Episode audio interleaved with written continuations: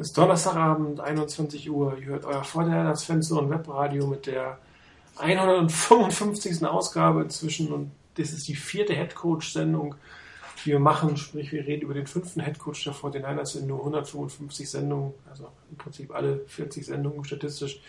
Kriegen die 49ers einen neuen Headcoach. Ich glaube, das sagt relativ viel über die letzten Jahre des Teams und das, was die Fans äh, leiden sollten, leid, leid, litten haben. Und äh, ja, ich hoffe, dass wir jetzt äh, 155 Sendungen danach machen, um keinen neuen Headcoach äh, einführen zu müssen, oder? Wie seht ihr beiden das? Also klar, mit mir zurzeit äh, die beiden Chrises, ein meiner Chris und vor den einer Chris B. Hallo ihr beiden. Guten Hallo. Hallo, schönen guten Abend. Äh, Rainer wird wahrscheinlich im Laufe des Abends noch zu uns kommen, der ist noch nicht dabei. Gucken, wie wir es hinkriegen. Wir haben eigentlich vor, bis 10 fertig zu sein, damit ihr alle in Ruhe die Pressekonferenz äh, euch anhören könnt. Es ist für uns natürlich relativ schwierig, die Pressekonferenz zu verfolgen, Twitter-Feeds zu lesen, dann noch direkt darauf zu antworten. Ich glaube, es macht Sinn, dass wir wirklich äh, konzentriert jetzt eine Stunde äh, über das aktuelle Thema reden und dann jeder sich angucken kann, wie unser neuer Headcoach und unser neuer General Manager das erste Mal ähm, vor die Presse treten. Ja, also noch auf meine Frage zurückzukommen. Ähm, ich glaube, äh, ihr pflichtet mir bei in der Hoffnung, dass wir jetzt 155 Sendungen nicht mehr über einen neuen Headcoach reden müssen, oder? Das hoffe ich doch. Also wäre wär irgendwie schade, wenn es nun auch wieder schnell einen neuen Headcoach gibt. Ich glaube, aufgrund der Struktur und aufgrund der Vergangenheit der kürz, kürzeren wird das auch nicht passieren. Also ich glaube, da wird äh, werden Lynch und Shanahan viel Zeit kriegen, auch weil die 49ers es sich definitiv nicht leisten können, noch, noch stärker in so eine Hire-and-Fire-Kultur reinzukommen. Ähm, von daher, man hat jetzt nochmals was Gutes bekommen, glaube ich, gute Kandidaten bekommen und äh, die, mit denen muss man jetzt auch mal ein Stück weit Geduld haben. Zumal ja das, das Roster, wir hatten es kurz vor der Sendung besprochen, nicht in dem Zustand war, in dem es Jim Harbour übernommen hatte. Da können wir ja nochmal drauf eingehen. Grundsätzlich muss man sagen, dass die 49ers, glaube ich, in diesem Hiring Circle ähm, deutlich besser ausgesehen haben als in den letzten beiden. Ich meine, die Harbour-Geschichte war eigentlich relativ einfach. Das war der Coach, den man wollte. Da hat man kaum was anderes eigentlich gemacht. Die Rooney Rule befolgt, ihn dann überzeugt, zu den 49ers zu kommen. Und dann war das eigentlich auch schon zu Ende. Jetzt die Geschichte, da ist ja auch kurz vorher Trent Bulky verpflichtet worden. Das ist also eine völlig andere Situation als jetzt. Jetzt mussten zwei äh, Schlüsselpositionen neu besetzt werden. Und stand jetzt ein bisschen zu befürchten, oder viele hatten die Befürchtung, dass die Fortinanders hier ein weiteres Mal ähm, entweder den Cheap Way gehen oder überhaupt nur Körbe bekommen. Körbe haben sie ziemlich viele bekommen, gerade auf der ähm, General Manager Seite, aber ähm, auf der Head Coach Seite haben sie, glaube ich, einen ihrer beiden Topics oder vielleicht auch drei Topics bekommen, äh, was ja auch nicht immer ganz selbstverständlich ist. Und äh, also aus meiner Sicht ist dieser ganze, ganze Prozess ähm, der letzten vier Wochen eigentlich ganz gut gelaufen, oder seht ihr das anders? Der andere Christopher also vielleicht. Ja, ich sehe das, ich sehe das nicht anders. Also ich pflichte dir dabei. Ähm, ich meine, da wird natürlich von, von der ein oder anderen Medienseite oder von dem ein oder anderen Beatwriter wird da gerne mal äh, ein bisschen Öl ins Feuer gegossen, weil äh, sonst kann man Stories nicht so gut verkaufen. Ähm, also von daher, ich glaube, insgesamt ist es ist es gut gelaufen. Man hatte, glaube ich, einen Plan, den hat man verfolgt. Äh, mit dem Plan mögen einige nicht übereingestimmt haben. Also die Art und Weise des Vorgehens, äh, dass man sagt, man will Head Coach und, und General Manager zugleich sich anschauen und gucken, dass die zusammenpassen, was ich vom Prinzip her gut und richtig finde. Ähm, ob man jetzt zwingend sagen muss, Head Coach wählt General Manager oder umgekehrt, Weiß ich nicht. Man hatte einen Plan, man hatte Kandidaten, die hat man abgearbeitet, man hat sich entsprechend Zeit gelassen. Ähm, von daher, das glaube ich, fand ich alles ganz gut, was man gemacht hat. Ob das jetzt tatsächlich so gewesen ist, dass äh, dort es Favoriten gab, die dann letztlich abgesagt haben, wie die beiden äh, Kollegen aus, aus äh, New England mit Josh McDaniels und mit Casario. Das ist glaube ich, Spekulationen. Das wird man im Ergebnis auch nie rausfinden. Also von daher, ich glaube, man hat, zumindest was ich so mitbekommen habe, gute Kritiken dafür, für, den, für, die, für die Verpflichtung von Shanahan bekommen.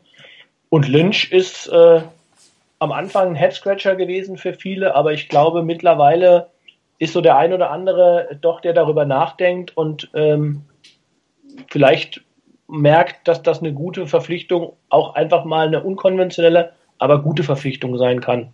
Und ich meine, er hat, auch das spricht, finde ich, gleich für ihn. Ähm, er hat auch von vornherein gesagt, dass er bestimmte Bereiche hat, in denen er nicht so firm ist. Und äh, damit hat man ja auch gleich reagiert und hat einen ziemlich guten, äh, hoffnungsvollen, sage ich mal, Nachwuchs äh, Front Office Mann von den von den ähm, Denver Broncos geholt. Also Adam Peters. Genau. Absolut. Ähm, weiß nicht, wahrscheinlich äh, so schnell wie diese Verpflichtung geht, kann ich mir vorstellen, dass da im Vorfeld schon Gespräche auch mit Lynch stattgefunden haben, dass der sich auch natürlich schon Gedanken gemacht hat, wie er diesen Posten angeht, was für ihn komplett neu ist und äh, wahrscheinlich hätte er ihn auch nicht angenommen, wenn er nicht gewusst hätte, dass er durchaus ähm, den einen oder anderen Unterstützung-Coup äh, da landen könnte. Und es gab ja jetzt vor kurzem äh, ein Interview mit John Elway, der deutlich gemacht hat, dass es eben sehr, sehr schwer gefallen ist, äh, Peters gehen zu lassen. Und dass er eigentlich auch nur mehr oder weniger deshalb gehen lassen, weil es halt bei den 49ers ein, ein wirklich interessanter, verantwortungsvoller Job ist und ein gutes Verhältnis zu John Lynch hat. Also ähm, da haben die, wenn es denn stimmt, wie er es gesagt hat, haben die 49ers da sicherlich ähm, ein bisschen Glück gehabt, dass John Elway sich nicht quer, quergestellt hat, weil ähm, von der Position her hätte ihn definitiv nicht gehen lassen müssen. Und wenn man sich jetzt anguckt, wir hatten ja mal überlegt ähm, oder diskutiert, ob man das ähnlich wie die Packers machen sollte mit dem General Manager plus einen äh, Verantwortlichen für Scouting der, der, der Rookies und einen Verantwortlichen für Scouting der, der aktuellen Spieler in der NFL. So ein bisschen könnte sich das ja auch bei den 49ers gerade andeuten, da es ja keine Indikation gibt, dass Tom Gamble gehen muss. Dass man eventuell hier ähm, auch eine, Rollenaufteilung hat, wer was macht am Ende des Tages und dann die Entscheidung ähm, mit, mit John Lynch und wie man auch gelesen hat, mit, mit Kyle Shanahan letztendlich dann, dann getroffen wird. Ich finde es vor, ich find vor allen Dingen auch gut, ähm, dass vielleicht noch so als, als Ergänzung von eben, ähm, viele haben immer gefordert, dass die 49ers endlich mal, äh, also Leute aus dem Football dort ins Front Office reinholen sollen. Und ähm, natürlich haben viele an, an ehemalige 49ers-Spieler gedacht, aber man hat das jetzt zumindest mal gemacht. Man hat mit Lynch eben jemanden, der aus dem, aus dem Job kommt, aus dem, aus dem Sport kommt und auch den Sport in- und auswendig kennt ähm, hat man endlich mal da reingeholt. Und das, das auch zum Beispiel finde ich im Vergleich zu vorher eine gute Geschichte. Vielleicht gehen wir nochmal, bevor wir über, über Lynch und das Front Office reden, nochmal einen Schritt zurück und gehen, gehen zum Head Coach. Ähm, ich selber hatte ja ähm, durchaus, als es darum ging, einen Offense Coordinator zu suchen, die letzten Jahre, äh, durch, Probleme gehabt mit, mit Kyle Shanahan, weil es gab immer wieder äh, Berichte und auch ähm, Aussagen von zum Beispiel äh, Donovan McNabb, ähm, der dieses Mikromanagement von Kyle Shannon sehr stark kritisiert hat. Also der, es hieß, dass er wirklich äh, von der Augenbewegung über die Handbewegung und Kopfbewegung jeden einzelnen Move des Quarterbacks bis ins Letzte kontrolliert habe oder kontrollieren wollte dadurch, dadurch relativ unflexibel geworden ist. Das ist natürlich auch inzwischen ein paar Jahre her, hat sich natürlich auch weiterentwickelt. Natürlich ähm, wird er weiterhin so akribisch sein, und ich hatte ja in meiner persönlichen Rangfolge ihn auch nur in Anführungsstrichen auf Platz 2 gesetzt, hinter John McWay, der jetzt in den Rams gewechselt ist. Man muss ja einfach mal sagen, wo, wo, kriegt man denn seine Quellen her? Und es waren im Prinzip Berichte, es gibt ein super Positiv über, über John McWay und halt diese etwas kritischen von damals, also auch wieder Jahre her von Kai Shannon, hat man seine, seine persönliche Reihenfolge festgelegt. Ähm, aber ich glaube, dass, dass die 49ers hier ähm, auf einen, einen, einen Offense-Spezialisten mal wieder bekommen haben. Harbo war das zwar auf der einen Seite auch, andererseits war er natürlich ein, ein oldschool, ultrakonservativer ähm, Head Coach, der schon von der Offense-Seite kam, aber glaube ich nicht dieser typische Offense-Coach war, äh, den der eine oder andere sich für die 49ers jetzt mal gewünscht hat. Und ähm, man ist halt diesen Weg jetzt gegangen, einen, also den heißesten äh, Offense-Coordinator-Kandidaten zu holen, wenn man sich auch mal anguckt, er war natürlich, so seine Offense war natürlich auch deutlich besser als, als die von den Washington Redskins, hat auch besseres Personal, ja, aber ähm, im, im, Super Bowl war sie eigentlich auch besser als das, was Josh McDaniels gecallt hat. Die, die, Patriots wurden ja eigentlich erst gut, als man in die Two-Minute-Offense äh, Mitte des äh, dritten Quarters gegangen ist und mehr oder weniger John Brady äh, alleine das Ding geschaukelt hat und äh, der John, der ähm, McDaniels sah teilweise schon echt ein bisschen hilflos aus in der ersten Halbzeit, muss ich sagen. Und ähm, also auch wenn es sicherlich ähm, der eine oder andere Grummel dabei ist, jetzt Karl Shanahan zu nehmen. Also ich dachte, ich hätte eigentlich lieber McVay gehabt. Aber das ist natürlich ähm, zu diesem Zeitpunkt überhaupt nicht zu sagen, was der bessere Weg gewesen ist. Und man kann eigentlich nur hochzufrieden sein, dass die 49ers am Ende einen der Top-Leute ähm, über vier Wochen quasi gehalten haben, es nicht geschafft haben, durch irgendwelche blöden Aktionen ihn zu verschrecken. Ähm, und ähm, ich, ich, glaube, von, von der Innovativität ähm, bringt Karl Shannon einiges mehr mit, als das, was wir die letzten Jahre hier bei den 49ers, die letzten beiden Jahre bei den 49ers gesehen haben. Und wenn man es ehrlich sieht, auch innovativer als was John Harbour, äh, Jim Harbour in seinem letzten Jahr gemacht hat. Da war er nämlich auch nicht mehr in der Lage, sein System, was inzwischen von, von relativ vielen entschlüsselt wurde, darauf anzupassen und, und neu und innovativ zu sein. Er hat halt seinen Kopf durch die Wand Football gespielt und hat äh, versucht, Cape Manning laufen zu lassen. Das hat im vierten Jahr hat es einfach nicht mehr so wirklich funktioniert. Und ähm, Jetzt haben die Fortinanders hoffentlich einen Headcoach, der tatsächlich sich anpassen kann. Und wenn man guckt, wo er gecoacht hat und welche Spieler er gecoacht hat und welche Offenses das waren, das waren schon durchaus unterschiedlich und das waren auch Dinge, die man, die er anpassen konnte, wo er das aufs, aufs Personal angepasst hat. Hat natürlich jetzt für ein, ein, ein, ein System entwickelt für, für Matt Ryan, was perfekt auf diesen gepasst hat. Und äh, das ist durch die Hoffnung, dass es auch den 49ers gelingt, äh, ein, ein Pool an Spielern zu rekrutieren, die gut genug sind und dann halt einen Headcoach zu haben, der das System entsprechend auch auf, dieses Pool, auf diesen Pool der Spieler anpassen kann.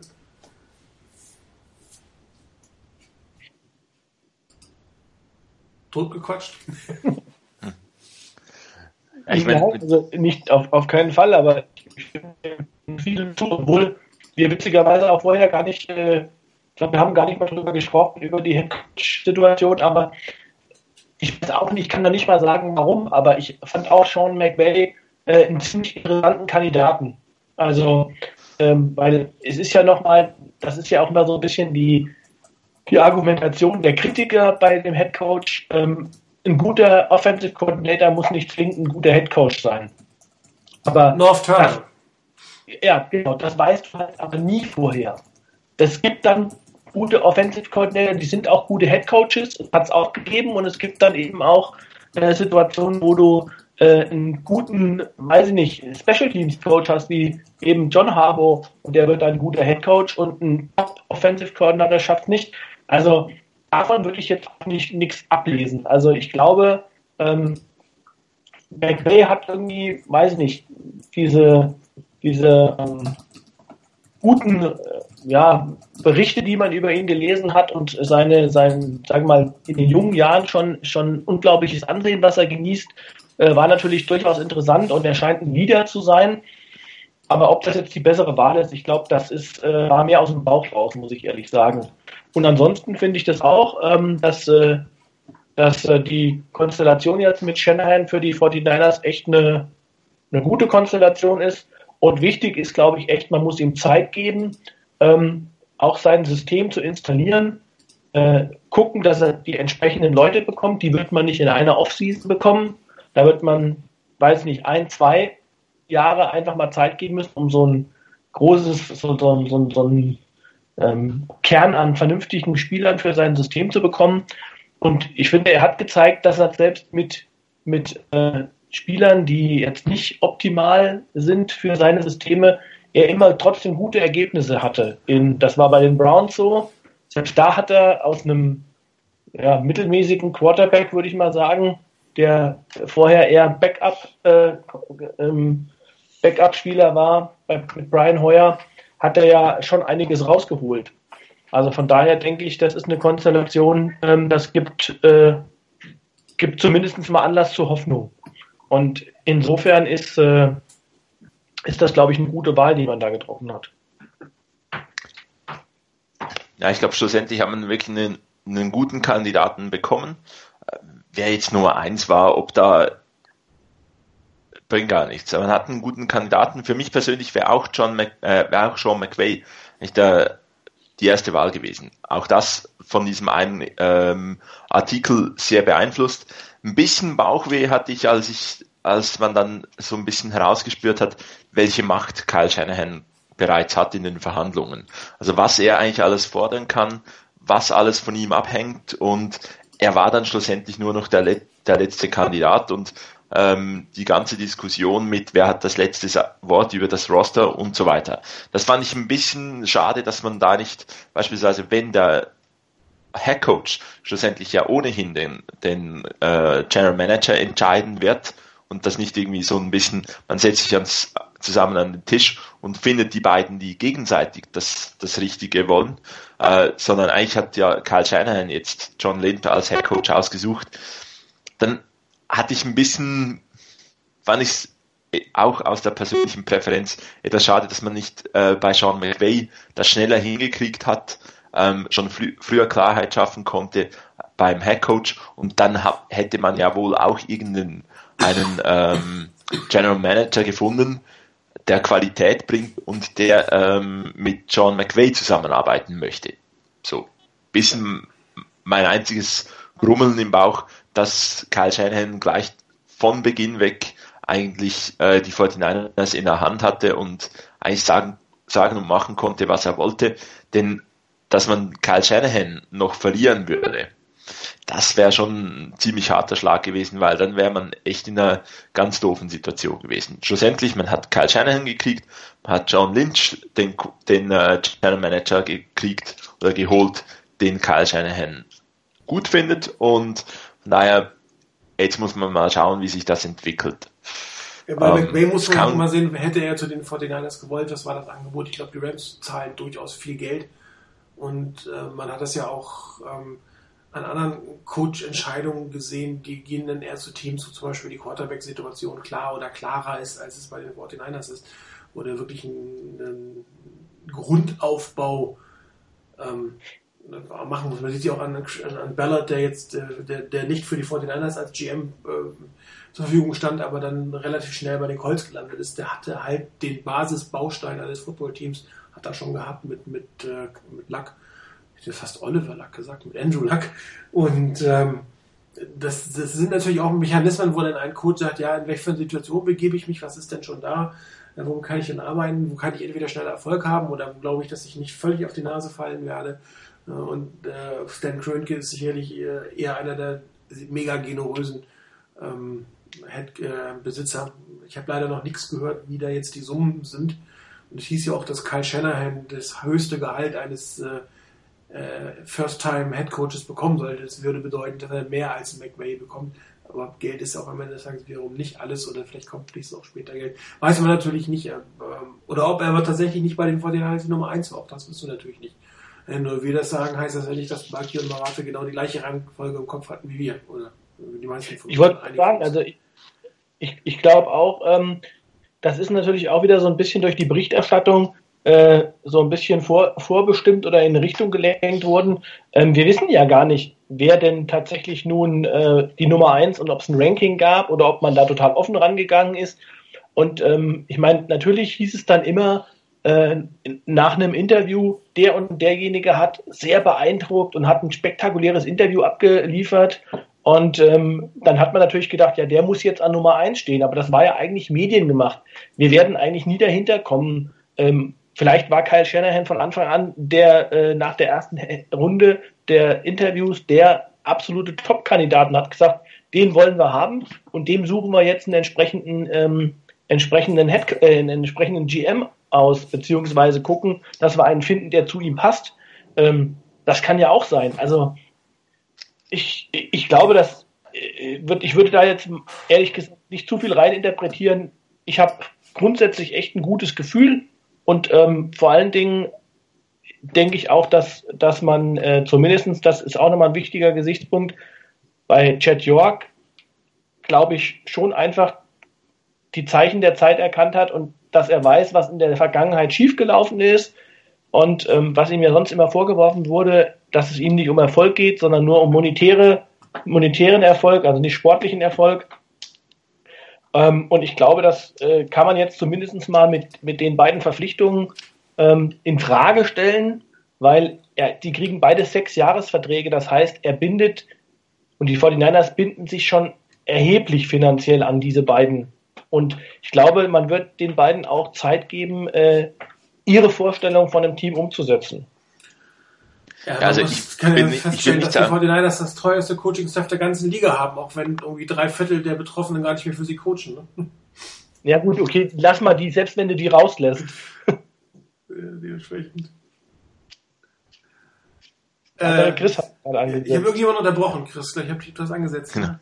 Ja, ich, also ich will gar nicht sagen, dass jetzt ähm, Shannon eine falsche Verpflichtung war oder dass ähm, ich kann es auch ganz gut könnte es auch ganz gut verstehen, wenn Shanahan von Beginn weg die Nummer eins war, dass er das erste Interview genauso gerockt hat, dass vielleicht das Interview mit John McVay gar nicht so toll war, wie es dann von gewissen Medienleuten ähm, herumgereicht wurde, dass da vielleicht ganz andere Leute ähm, Werbung für McVay machen wollten, dass er dann halt den Job bei den Rams kriegt. Also wir haben wir haben schlussendlich einen guten Headcoach gekriegt oder sagen wir so, wir haben einen ganz, ganz tollen Kandidaten als Headcoach gekriegt. Ähm, es war nicht so, dass irgendwie nur noch Restposten da waren und man irgendeinen nehmen musste, sondern man hat einen, der von Beginn weg de, der Suche, ähm, als man aufzählen musste, wer sind denn Kandidaten, eigentlich ziemlich weit oben auf jeder Liste stehen musste. Mit dem musste man sich unterhalten, wenn man einen Headcoach sucht und ähm, von daher, ich bin, ich bin sehr, sehr zufrieden, dass man Kyle Shanahan gekriegt hat. Ein einziger kleiner Wermutstropfen oder Skepsis ist da wegen dieser Macht, die er schon hat. Aber vom Prinzip her, dass ja Chad York ausgerufen hat, eh, heißt es, wir arbeiten zusammen. Wer da schlussendlich das letzte Wort hat ähm, über das 90er oder 53er Roster, das sollte ja eigentlich bei dieser Zusammenarbeit gar nicht so wichtig sein, weil die sollten ja beide den, einen ähm, einen gemeinsamen Plan verfolgen und aus die, mit diesem gemeinsamen Plan, wenn der richtig umgesetzt wird, dann sollten sie sich dann schon irgendwo einig werden. Und deswegen, ich bin sehr, sehr bin zufrieden, dass es mit denen geklappt hat, ähm, dass am Ende wirklich keiner das, das Ganze ähm, noch verbockt hat.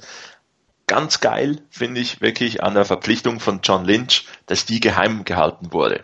Also dieser Punkt, dass das zeigt ja schon ein bisschen, dass sich auch John Lynch mit dieser, mit dieser Situation auseinandergesetzt hat.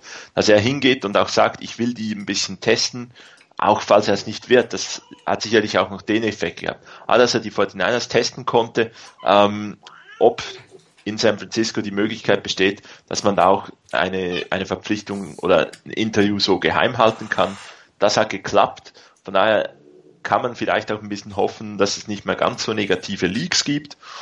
Und dann wäre das schon zumindest mal, und ich verwende jetzt das äh, Lieblingswort, das neue von Chad York, von der Kultur her ein ganz wichtiger Schritt. Ja, Trent Leaky scheint ja gegangen zu sein, so wie es aussieht. ja, ja, ich mein, bevor wir doch mal wirklich auf die General Manager Seite gehen, ähm, also was einzige, was mich in diesem Prozess ähm, so oder an dem, was ich bis jetzt gelesen habe, einen Tick stört, ist, dass äh, Kai Shannon kein Offense-Koordinator benennt. Dass er selber callen wird, dafür bin ich eigentlich mehr oder weniger ausgegangen. Dass er jetzt aber kein, keine Person formal benennt, das wundert mich jetzt doch bei der Arbeit, die da auf ihn und auf das ganze Team zukommt. Ich meine, es fehlt ja komplett eigentlich eine Figur für Meetings, fürs, fürs Game Planning, für, für Playbook erstellen. Und der Head Coach kann sich ja nicht ausschließlich um die Offense kümmern. Er hat natürlich auch durchaus Verpflichtung gegenüber der Defense und den Special Teams. Und da wundert es mich schon, dass er diese Position des Offense Coordinators, wie es jetzt aussieht, äh, unbesetzt lassen will. Und das, damit fehlt quasi ein, ein ich hätte schon ein FT, also ein Mensch, eine Vollzeitressource, um, um, um ihnen Sachen noch abzunehmen. Was vor allen Dingen dann auch interessant ist, wenn er sich ja vermehrt oder auch zum großen Teil um, um die Spieler ähm, Bewertungen, Verpflichtungen, Drafts und so weiter kümmern soll. Und äh, das ist jetzt schon eine überraschende Entscheidung, diese Position komplett offen zu lassen, weil ähm, jeder Head Coach, der selbst callt, hat trotzdem eigentlich einen Offense Coordinator in irgendeiner Form. Also das, mag mich noch an.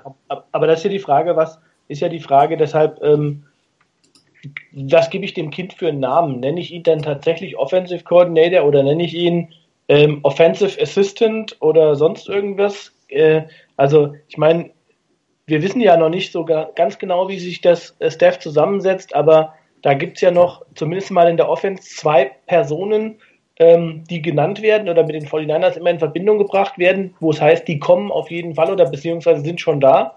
Ähm, und die haben noch keine eigentliche Aufgabe. Also sprich Tom Rathman und Mike McDaniel, ähm, die beiden. Ähm, und äh, vielleicht gibt es dann da auch irgendetwas. Mike McDaniel soll angeblich, hat Ian Rappaport mal geschrieben, der Running Game Coordinator Guru sein. Ähm, vielleicht nimmt der ihm in bestimmten Bereichen irgendwas ab im Game Planning. Also dann stellt man halt gegebenenfalls einen Assistenten mehr ein und nennt den eben Assistenten und nicht Offensive Coordinator. Also da würde ich erstmal abwarten, was am Ende wirklich dabei rauskommt. Tom Rathman ist ja, ein guter Stichpunkt. Das, ja, ja, Chris. Ja, vielleicht noch ganz kurz. Ich, ich mag mich an die Situation erinnern vor ein paar Jahren mit, bei den äh, Green Bay Packers, als Tom Clements eigentlich Offensive Coordinator war. Ähm, zunächst war ich Aaron Rodgers sehr, sehr zufrieden, dass, dass er jetzt einen vollamtlichen Coordinator hat.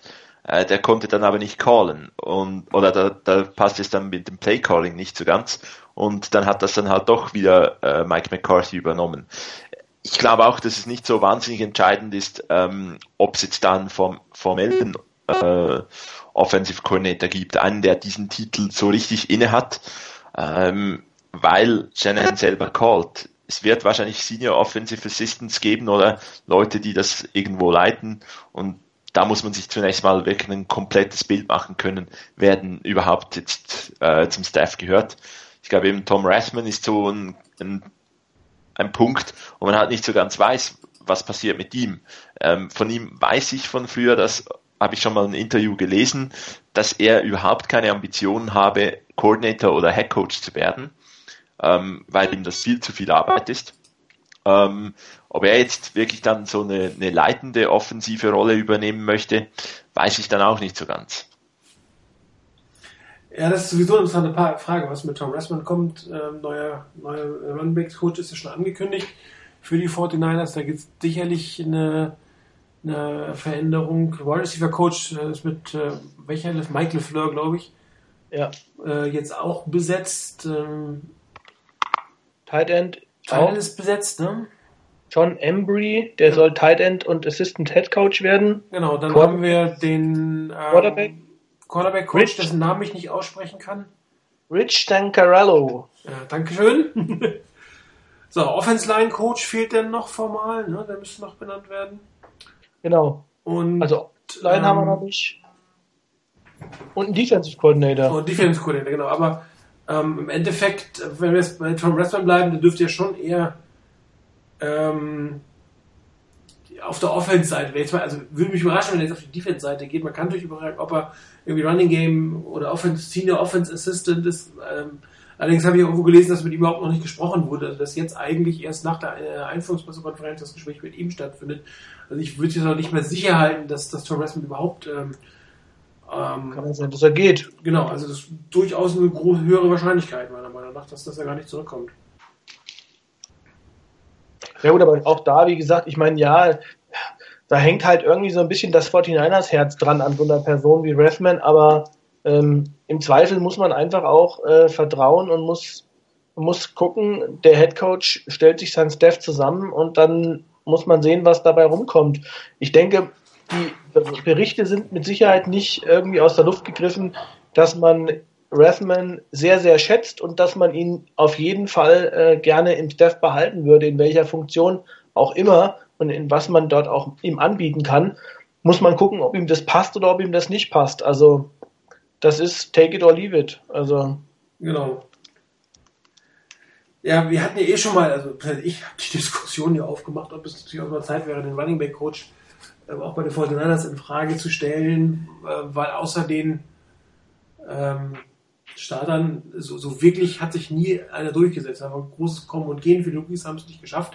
Kann natürlich auch sein, dass das ein Shanahan sagt, ja okay, ähm, das ist nicht das, was ich mir vorgestellt hatte an der Entwicklung und dass das ja tatsächlich bei den 49ers keinen Platz mehr, mehr haben wird. Wollen wir mal gucken. Wird natürlich sicherlich dann für, aus 49ers Herzsicht sozusagen ein kleiner, kleiner Schock, kleiner Bruch sein. Aber ähm, der Umbruch ist da und ähm, vielleicht macht es auch Sinn, ihn komplett zu machen. Ich meine, Slanks, äh, Steph ist auch ausgetauscht worden, meiner Meinung nach aus guten Gründen. Also da ist schon, ähm, wird von Null angefangen. Die Vorderländer stehen ja eigentlich auch bei Null, wenn man es genau nimmt. Also das passt das ja auch. Ich hoffe, man steht auf Null. Ähm, Und nicht auf minus 5 oder was? genau.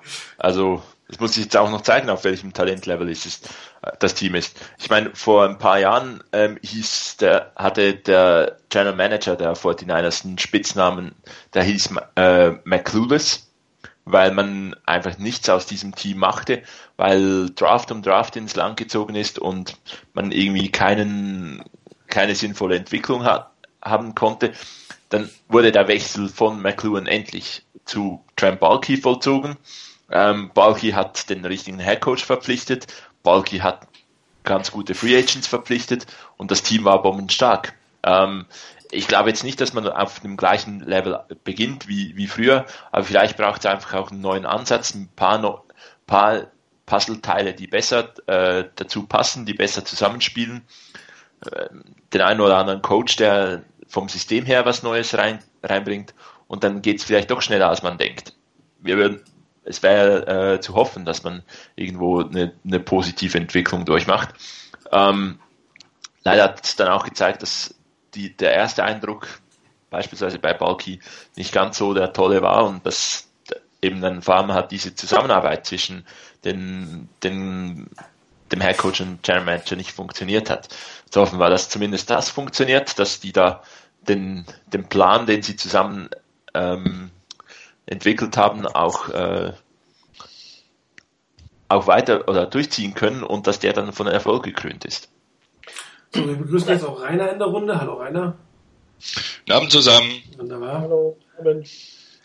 Also, ähm, ich will das gerade noch aufgreifen, was der Chris gesagt hat. Äh, ich glaube, das ist für mich so ein bisschen, oder ist so, ist so der wesentliche Gesichtspunkt, ähm, was eben schon mal angesprochen wurde in der, in der Veränderung der, der Kultur, vielleicht im Umgang miteinander. Also das ist die große Hoffnung, die ich zumindest habe jetzt bei Shanahan und bei, bei Lynch, dass die beiden wirklich zusammenarbeiten und sich auch äh, abstimmen über äh, beispielsweise über äh, Free Agent Verpflichtungen, über über Drafts und es nicht so eine Situation ist, wie den Eindruck, den ich gegen Ende mehr und mehr hatte, eigentlich immer zunehmend hatte, dass äh, Barki entschieden hat und äh, er quasi allein einsam die Entscheidung getroffen hat und quasi dem Coach dann irgendeinen Spieler serviert hat. Ob der den haben wollte oder nicht, ist völlig egal. Oder ein Spieler vielleicht auch nicht versucht hat zu holen, weil den der Coach vielleicht gerne gehabt hätte, ähm, sondern dass er da seine einsame Entscheidung getroffen hat und gesagt hat, ich treffe gute Entscheidungen, ihr müsst die nur entsprechend äh, spielerisch umsetzen. Und ähm, ich hoffe, dass das eben gerade die Veränderung ist, weil ich glaube, da hat es wirklich bei den 49ers ganz erheblich dran gekrankt. Ähm, und äh, ich glaube zumindest, das ist so der Eindruck, den ich bisher habe, was man so über Lynch und Shanahan gelesen hat, dass das wahrscheinlich der Ansatzpunkt ist, den auch Jed York dann verfolgt hat mit seiner Suche, ähm, da was in diesem Bereich zu verändern. Als Hauptkritikpunkt im Prinzip aus der oder Lehren, Lehre aus der Vergangenheit. Gut, er hat gemerkt, dass 17 Defensive Backs und 9 Titans nicht wirklich ein gutes Team unbedingt genau. machen. Ne?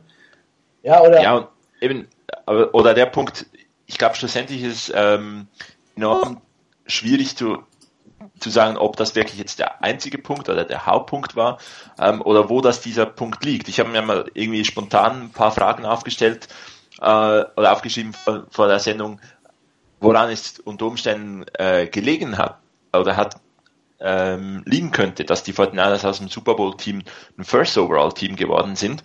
Ich meine, klar war, war der Balkin im Zentrum, aber ähm, vielleicht hat er auch nur schlechte Reports von, von den Scouts bekommen, aus denen dann nichts Sinnvolles machen können. Vielleicht hat er die Reports der Scouts, die richtig waren, einfach teilweise falsch interpretiert das, was ihr angesprochen, was du gerade angesprochen hast, Martin, mit 17 Defensive Backs und ähm, 37 Kreuzbandrissen, ähm, vielleicht war die Roster-Idee von, von Trent Balky einfach schlecht.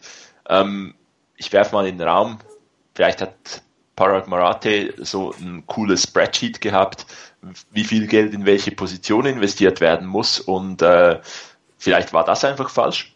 Ähm, es können schlechte Coaches gewesen sein, es kann Pech gewesen sein.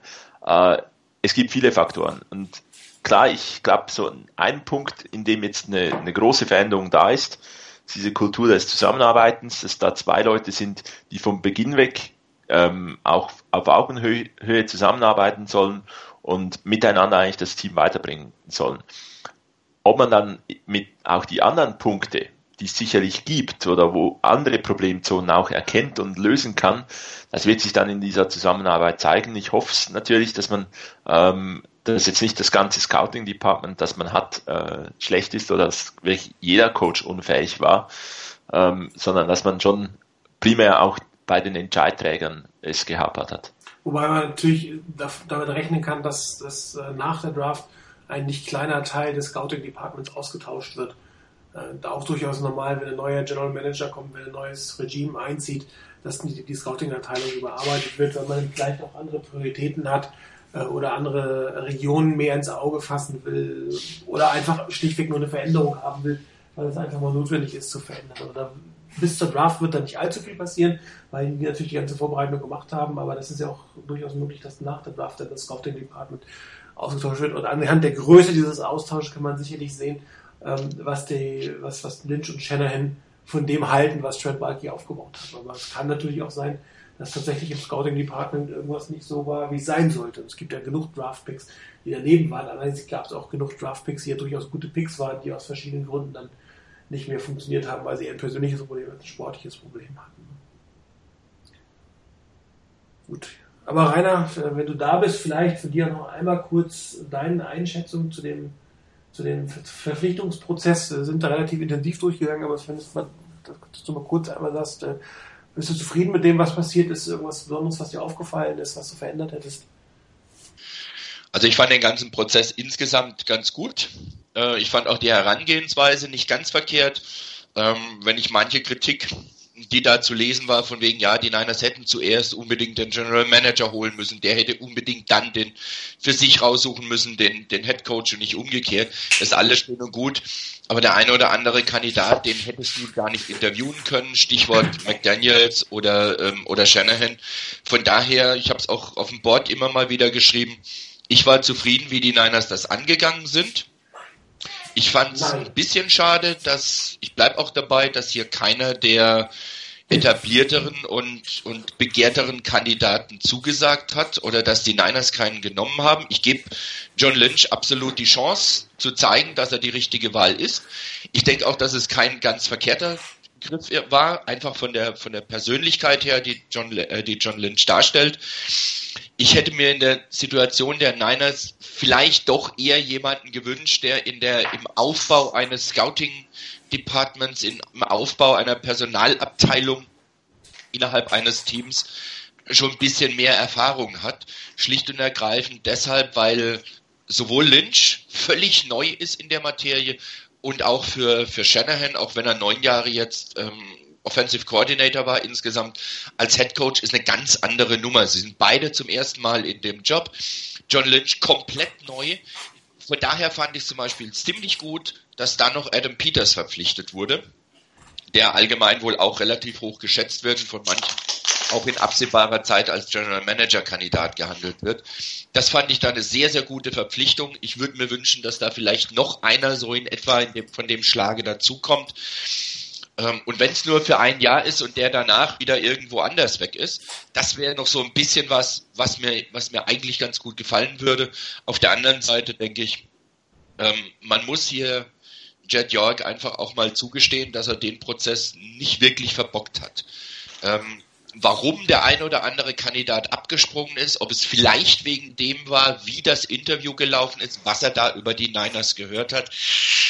Das weiß man nicht. Ich meine, ich habe gerade vorher noch was gelesen von Louis Riddick, der ja, der ja wollte gerade sagen, sehr witzig. Ne? Ja, der ja meinte, der Niners Job wäre der beste, der auf dem Markt ist. Ähm, und der jetzt davon redet, dass es eigentlich so der sechst schlechteste wäre für, die, für den Head Coach. Und ja, das kommt mir schon ein bisschen seltsam rüber. Man weiß nicht so genau, warum er das gemacht hat. Weil er verschmäht wurde oder gab es eben im Interviewprozess irgendwas. Das weiß man nicht. Ich finde es aber in Ordnung, wie das Ganze grundsätzlich gelaufen ist, auch die ganze Herangehensweise. Klar ist natürlich jetzt Lynch jemand, der quasi von Shanahan ausgewählt wurde. Das ist immer so eine Frage, ist das das Richtige, dass der Head Coach sich den General Manager mehr oder minder aussucht. Aber die Grundidee, die dahinter steckt und die auch hinter dem ganzen Auswahlprozess und Interviewprozess steckte, Von wegen aus den Erfahrungen heraus zu lernen, was vorher da war, daraus zu lernen und wirklich zwei zu suchen, die eine gewisse Chemie füreinander schon haben. Das finde ich die richtige, die, die richtige grundsätzliche Idee daran zu gehen. Ob die Chemie hält, wenn es an Belastungstests geht, wenn irgendwas daneben geht, weiß ich noch nicht. Muss man abwarten. Ähm, genauso war es noch ein bisschen schwammig. Wie ist es eigentlich, wenn man sich nicht einig ist, welchen Spieler man ähm, als Free Agent verpflichten will oder welchen Spieler, welcher Spieler gedraftet werden soll? Wer entscheidet da, wenn es einen Tiebreak gibt sozusagen? Vielleicht gibt es nachher in der Pressekonferenz dazu was. Wenn nicht, da muss man dann abwarten, wie sich das entwickelt, ob sich da Spannungen rausentwickeln. Aber wie gesagt, von der grundsätzlichen Vorgehensweise, auch von dem, wie das Ganze abgelaufen ist, halte ich das für einen Schritt in die richtige Richtung. Es ist ein erster Schritt in die richtige Richtung. Da müssen noch viele weitere folgen, sowohl von Lynch und Shanahan als auch von Seiten von Jet York, von Marathi und von anderen, die im Front Office arbeiten. Aber die Richtung, in die sich das Ganze erstmal entwickelt hat jetzt, die finde ich gut. Ähm, ja, aber also darf ich kurz? Ja, ähm. Rainer, Rainer hat äh, vorhin angesprochen, dass er sich für die Situation der Niners ein bisschen mehr den klassischen Weg ähm, gewünscht hätte.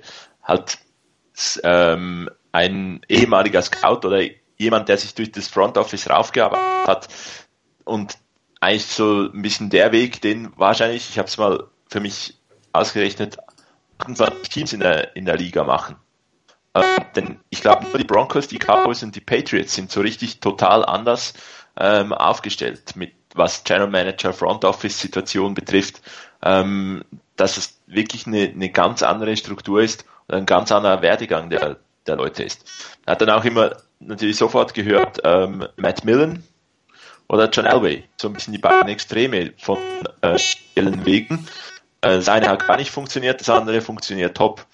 Und ähm, ich habe es nach der Super Bowl mit einem Kollegen diskutiert. Schlussendlich glaube ich, es ist jetzt mal ein interessanter Weg. Ich habe zunächst auch gedacht, oh mein Gott, warum nur? Wir schaffen es einfach nicht, die Top-Jungs zu kriegen. Äh, je mehr ich von äh, John Lynch höre und ich hoffe, ich, man hört dann in der, in der Pressekonferenz auch etwas mehr, ähm, da freue ich mich schon äh, auch über die Verpflichtung. Ein anderer Weg, es ist was, ähm, was Neues und es kann funktionieren. Dann sind wir ja bei äh, John Elway. Es kann komplett ähm, in die Hosen gehen und äh, dann sind wir halt auf dem Matt Millen Weg und dann kann man das nächste bei hoffentlich in 155 oder mehr Sendungen dann sagen, ah, das war jetzt nicht der ideale Weg, muss man halt einen anderen wählen. Nochmal zurückzukommen auf das mit dem 53er Raster, ich glaube nicht, dass wir in der Pressekonferenz eine andere Antwort bekommen als die, die ich glaube Lynch vor zwei Tagen gegeben hat. Nämlich es gibt einen Prozess für Putt-Situationen, ähm, da wird man sich einig. Also ich glaube nicht, dass dieser, ähm, dieser Prozess in der Pressekonferenz, also wird gefragt werden, hundertprozentig. Ich glaube aber, wir werden keine andere Antwort bekommen. Und da wird es sicherlich ein internes, wie auch immer, vielleicht ist es Jörg Marathi, vielleicht holt man dann die anderen dazu, was immer es ist, wird es einen Weg geben, es muss einen Weg geben. Und äh, kann natürlich auch sein, dass dieser Weg irgendwann zu einem Zerwürfnis zwischen verschiedenen Playern führt. Das kannst du nie im Vorfeld ähm, dir angucken. Ich meine, man muss jetzt mal nach Alabama gucken. Äh, da hat äh, erst ähm, Lane Kiffin den Job hingeworfen und dann ist Marcus Tuisasopo, nee, Quatsch, ähm, Steve Sarkisian äh, jetzt äh, zu den Falcons als Nachfolger von Shanahan gewechselt und da ist wohl auch innerhalb kürzester Zeit sind da Sachen vorgefallen, wo Leute, die eigentlich für diesen Posten vorgesehen wurden, die dann im Bowl gehen nachher ge ge äh, gecoacht haben, innerhalb von kürzester Zeit ist das äh, Verhältnis wohl kaputt gegangen und das war, hieß es auch von Lane Kiffin, dass da relativ schnell irgendwann das Verhältnis mit, äh, mit äh, Saban vorbei war. Und es gibt halt Situationen, wo das noch so gut geplant wird, das haut dir nachher um die Ohren. Und natürlich ist eine Situation, wo es ähm, offensichtlich keinen klaren Weg gibt oder keinen klassischen Weg gibt, eher dazu prädestiniert, dass man aneinander gerät. Aber deswegen war es ja auch, glaube ich, so wichtig, dass man Leute gefunden hat, die zumindest ein, ein gemeinsames Verständnis haben, einen gemeinsamen Weg gehen wollen und die dann vielleicht auch mal den einen oder anderen Ego-Trip ähm, äh, lassen können. Ich meine, ähm, Balki war ein Egoist, Hago war ein Egoist, die sind natürlich ständig zusammengedonnert Und ähm, das ist äh, für die Energie manchmal vielleicht nicht schlecht, aber auf Dauer um ein Team zusammenzustellen, ist es absolut grottig. Und ähm, da hoffe ich einfach, dass, das, dass die beiden eine andere Vorgehensweise haben. Alpha-Mentalität werden sie auf jeden Fall haben, sonst hätten die Jobs nicht, die sie haben. Das muss man auch sagen. Ja, ich, ich denke, das ist ein, auch ein bisschen die Frage, ob sie das in der kurzen Zeit wirklich abschätzen konnten. So, ähm, Lynch hat sich bei Shannon offenbar ähm, Channel kontaktiert, gesagt, das könnte ich mir vorstellen, haben da wahrscheinlich gemerkt, dass sie auf einer ähnlichen Wellenlänge sind. Was dann gereicht hat, um wirklich einschätzen zu können, wie das unter Drucksituationen ist.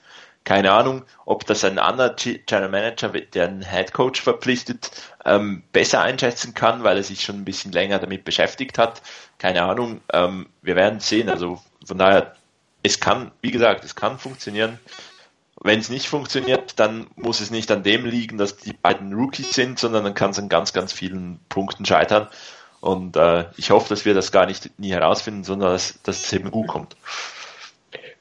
Ich will nochmal einen Punkt äh, sagen, der mir auch nochmal in der Kombination, ähm, den ich ziemlich gut finde, ähm, dass wir endlich auch einen General Manager haben, der weiß, wie es in einem Lockerroom zugeht.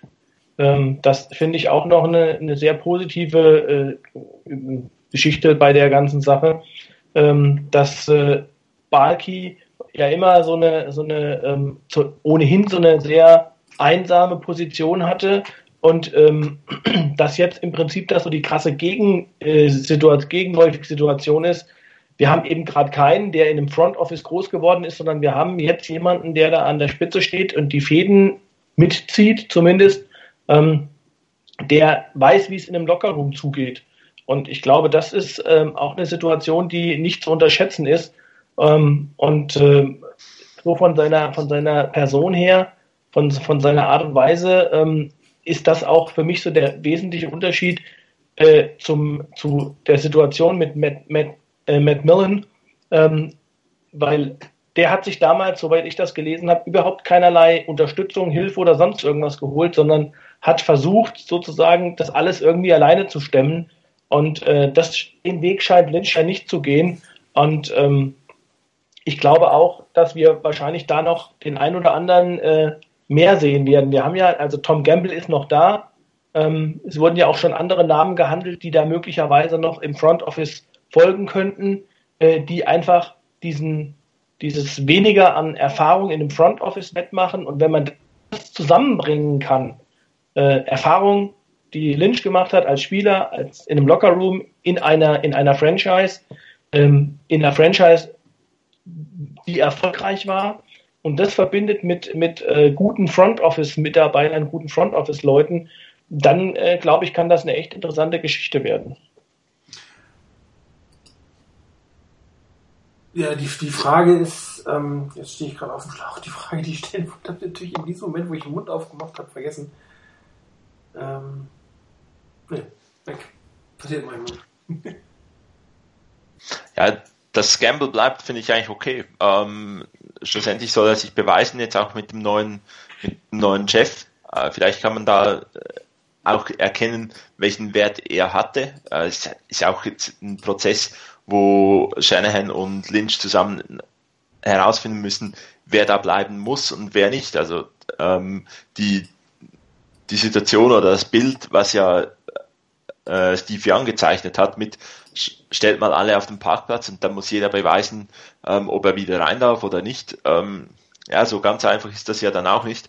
Aber in die Richtung geht das ja. Es, es gibt einige neue Leute, wo man sich schon mal gesagt hat, da braucht man vielleicht jetzt den, einen Mann von Lynch und nicht mehr einen von Balky.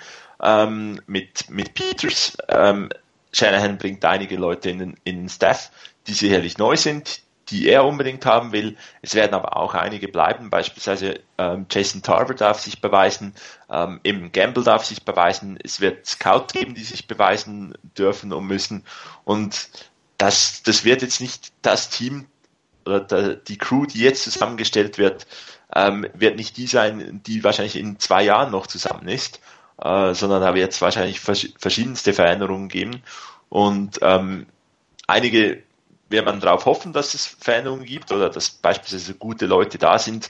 Vielleicht, vielleicht werden die dann Channel Manager irgendwo. und man findet neue gute Leute, andere hofft man, dass sie einfach weg sind, weil sie halt nicht, nicht so wirklich fähig sind. Es wird natürlich noch ein interessanter Prozess jetzt werden, ähm, wie die beiden die Kultur in die, zu den 49ers bringen, die man haben will. Ich glaube, ein großer Teil an der Kultur, den John Lynch bringen kann, ist halt, dass es wieder ein Verhältnis zwischen, zwischen General Manager und Team gibt. Man hatte ja durchaus den Eindruck, dass Trent Bulky nur mit Teilen des Teams konnte oder wollte.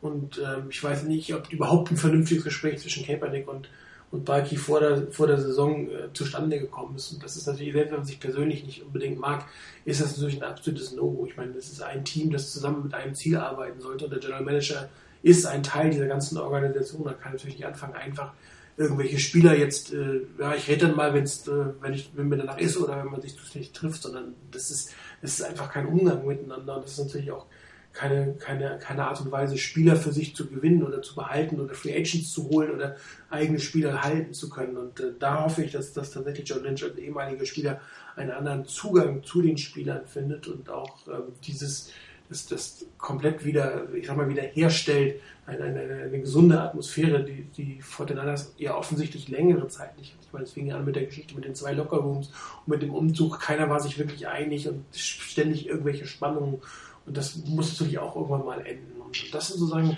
Dinge, das sind sicherlich Stärken von John Lynch aus seiner Erfahrung heraus, während er quasi das General Manager Geschäft lernen muss. Und da habt ihr jetzt ja schon so recht gesagt, es gibt Leute um ihn herum, ähm, die ihn da stark unterstützen können. Und das wird sicherlich in dem Bereich Front Office, nicht an der Spitze, aber in dem Bereich Front Office, wird es sicherlich den einen oder anderen Wechsel in den nächsten Jahren geben, je nachdem, wie sich das Team weiterentwickelt. Und das ist die Frage, ob man ob bei den Coaches sofort jetzt, gerade weil man so spät den Coaching-Staff zusammenstellt, ob man da jetzt einen Staff bekommt, der über mehrere Jahre zusammenbleibt. Das muss sich auch noch zeigen, oder ob man da auch den einen oder anderen Veränderung nach ein, zwei Jahren nimmt. Hängt vielleicht davon ab, wer jetzt für die Defense-Seite kommt. Außer Toniga Songa, ich kann ja gar nicht richtig aussprechen, und Trevor steht ja eigentlich gar nicht so viel fest. Und der, der Defense-Coordinator wird ja eigentlich quasi ein zweiter Head-Coach. Äh, wenn, wenn Shanahan sich mal quasi exklusiv für die Offense kümmern, um die Offense kümmern wird, wird sich der andere Part mehr oder weniger allein verantwortlich für die Defense ähm, zeigen müssen. Und das ist natürlich ein sehr, sehr verantwortungsvoller Posten dann.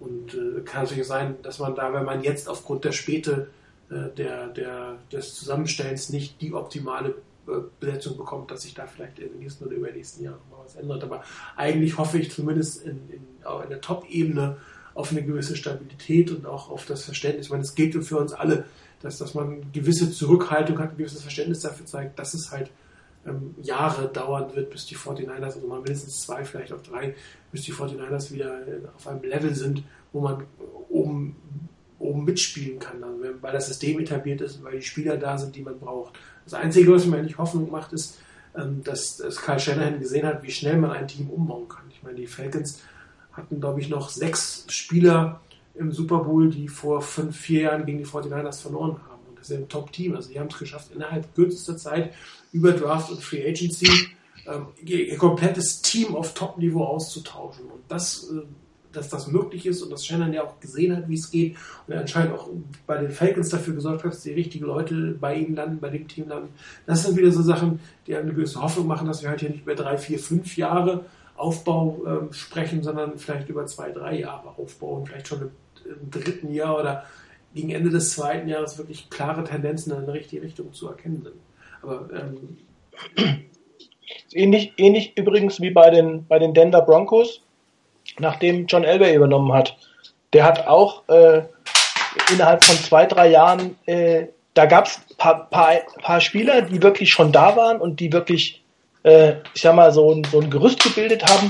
Aber er hat auch über die Hälfte des Teams komplett ausgetauscht und auch da wiederum ähm, wird ja jetzt auch so mehr und mehr, kommt das so ein bisschen an die Oberfläche, dass John Lynch ja da nicht nur als, äh, als Broadcaster unterwegs gewesen ist, als Fernsehreporter, sondern damals ja auch schon von äh, John Elway mit einbezogen wurde in die ein oder andere äh, Scouting-Geschichte, ähm, und da ja so ein bisschen auch an diesen, an so, so einen Front Office Job herangeführt wurde.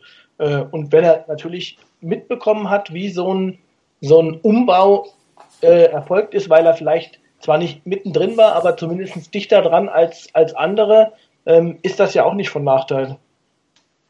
Ich denke, ein, ein Punkt, ich, ich denke vielleicht ein Punkt bei bei John Lynch, weil das vorhin angesprochen wurde, von wegen die Kommunikation zwischen Front Office und Spielern. Ich denke, das ist ein Punkt, der sicherlich wichtig ist und da denke ich, dass auch John Lynch sicherlich seine Vorteile hat, weil er das einfach kennt, wie das, wie das so abläuft im Lockerroom und ich denke, da kriegt er eine ganz gute Beziehung hin. Traue ich ihm auf jeden Fall zu. Ich denke aber, es gibt noch einen anderen Punkt, wo, wo der Umgang von, wo der, wo der General Manager an sich schon mal anders auftreten kann und ich denke auch in Person von John Lynch anders auftreten wird. Das ist der Umgang zum einen mit, dem, mit den Fans, Umgang, das heißt auch Diskussion mit denen oder in der Öffentlichkeitsarbeit, wie gebe ich mich in der Öffentlichkeit gegenüber den Fans, aber auch gegenüber der Presse. Und ähm, ich habe heute, glaube ich, war es ein Artikel von Kawakami, den Kommentar, einen Teil davon übersetzen, als Artikel eingestellt. Und da hat er eben auch davon gesprochen, dass gerade in dem Bereich Balke anscheinend etwas sehr knorrig war. Und das war nicht so angenehm für die, für die, ähm, für die Presse da mit ihm zu arbeiten. Äh, die müssen ja nicht miteinander kuscheln unbedingt. Aber es ist schon mal nicht, nicht schlecht und schon einiges wert, wenn der, der General Manager auch mit den Journalisten, die dauernd drumherum sind, wirklich kommunizieren kann. Wenn der eine, auf eine Art und Weise hingeht, dass man sagt, okay, dem nehme ich das ab, der steht dafür, der hintergeht mich nicht, der will nicht irgendwelche, was weiß ich, wie gearteten Nebelkerzen zünden, auch wenn natürlich John Lynch gegenüber der Presse nicht alles unbedingt preisgeben wird. Logisch, soll er ja auch gar nicht. Aber ich denke, wenn der Umgang passt, dann hast du auch eine Chance von der Seite her, ein, ein vielleicht, ja, freundschaftlicheres Verhältnis ist fast ein bisschen zu viel gesagt, aber ein Arbeitsklima zu schaffen, was dir ein bisschen Ruhe bringen kann, damit du nicht von allen Seiten wieder befeuert wirst, von, von jedem Beatwriter, der pausenlos bei jeder kleinen Entscheidung irgendeinen Pfeil Richtung Niners abschießt, sondern dass die vielleicht da ein bisschen auch Ruhe reinbringen an der Geschichte, an der Seite, dass du da ein bisschen an dieser Front so ein bisschen deine Ruhe hast und ein bisschen ruhiger arbeiten kannst. Ich denke, das ist auch ein Punkt, der nicht zu unterschätzen ist. Und da traue ich wie gesagt, John Lynch durchaus zu, hier das Klima zwischen Front Office der Niners und den Journalisten insgesamt durchaus zu verbessern. Ja, jetzt äh, laufen die ersten Nachrichten ein aus der Pressekonferenz. Äh, Tom Gamble soll im Raum sein. Also er rechnet nicht damit, äh, in dem Moment gefeuert zu werden. Das wird sicher heute Abend nicht angekündigt werden, dann wäre er jetzt nicht da. Ähm, Jesse Sabulu ist im Haus. Ähm, gucken, gleich geht's los. Ist die Frage, wollen wir weitermachen oder wollen wir tatsächlich uns jetzt auf die Pressekonferenz konzentrieren und dann vielleicht nächste Woche nochmal eine Sendung machen? Wie ihr das? Ich glaube, also ich persönlich hätte jetzt nichts dagegen, ich bin später gekommen, okay, aber ähm, hätte jetzt auch nichts dagegen, früher zu gehen und zu sagen, ich denke, das Wesentliche, ich weiß nicht, was ihr gemacht habt und besprochen habt, bevor ich gekommen bin, aber ich denke, ein paar wesentliche Punkte sind sicherlich angesprochen und für diejenigen, die die Pressekonferenz wirklich in Ruhe sehen wollen, die können sie dann sehen und dann können wir, vielleicht gibt es auch noch ein paar Entscheidungen bis nächste Woche, vielleicht nächste Woche nochmal eine Sendung machen. Also wäre jetzt mein Vorschlag. Wäre jetzt auch mein, würde ich jetzt auch plädieren dafür, weil ich würde die Pressekonferenz auch, glaube ich, ganz gerne ansehen und es ist relativ schwierig mit euch zu reden und äh, nebenbei zu gucken, was da passiert. Wie sehen die beiden Chrises das? Ja, sehe ich auch so. Ich hätte noch eine Frage. Äh, hat irgendwer herausgefunden, was John Lynch in Stanford studiert hat? Nein. Nee. Du musst mal Alumni-Seiten durchgucken von auf der Homepage von Stanford wahrscheinlich. Ja, ich habe alles gesucht, ich, ich habe es irgendwie nicht gefunden und äh, mich hätte das noch interessiert, was das war. Kann man ja viele studieren, aber eben, übrigens, das habe ich noch ganz vergessen in der Sendung zu sagen. Stanford ist eine gute Wahl. Schon klar. Okay, dann würde ich sagen, danke ich euch da heute dass dabei seid, alle fürs Zuhören. Wir waren heute relativ viele, das freut uns. Wir werden entweder nächste oder übernächste Woche, je nachdem, wie sich das entwickelt, nochmal eine Sendung machen, auch heute so eine Abschlusssendung mit den Awards. Vielleicht haben wir dann schon einen Defense Coordinator, wissen mehr, was aus dem geworden ist. Vielleicht gibt es auch schon andere personelle Entscheidungen. Und dann würde ich sagen, habt, habt ihr jetzt viel Spaß bei der Pressekonferenz unseres neuen Head Coaches. Wir hören uns. Bis dann. Vielen Dank. Ciao.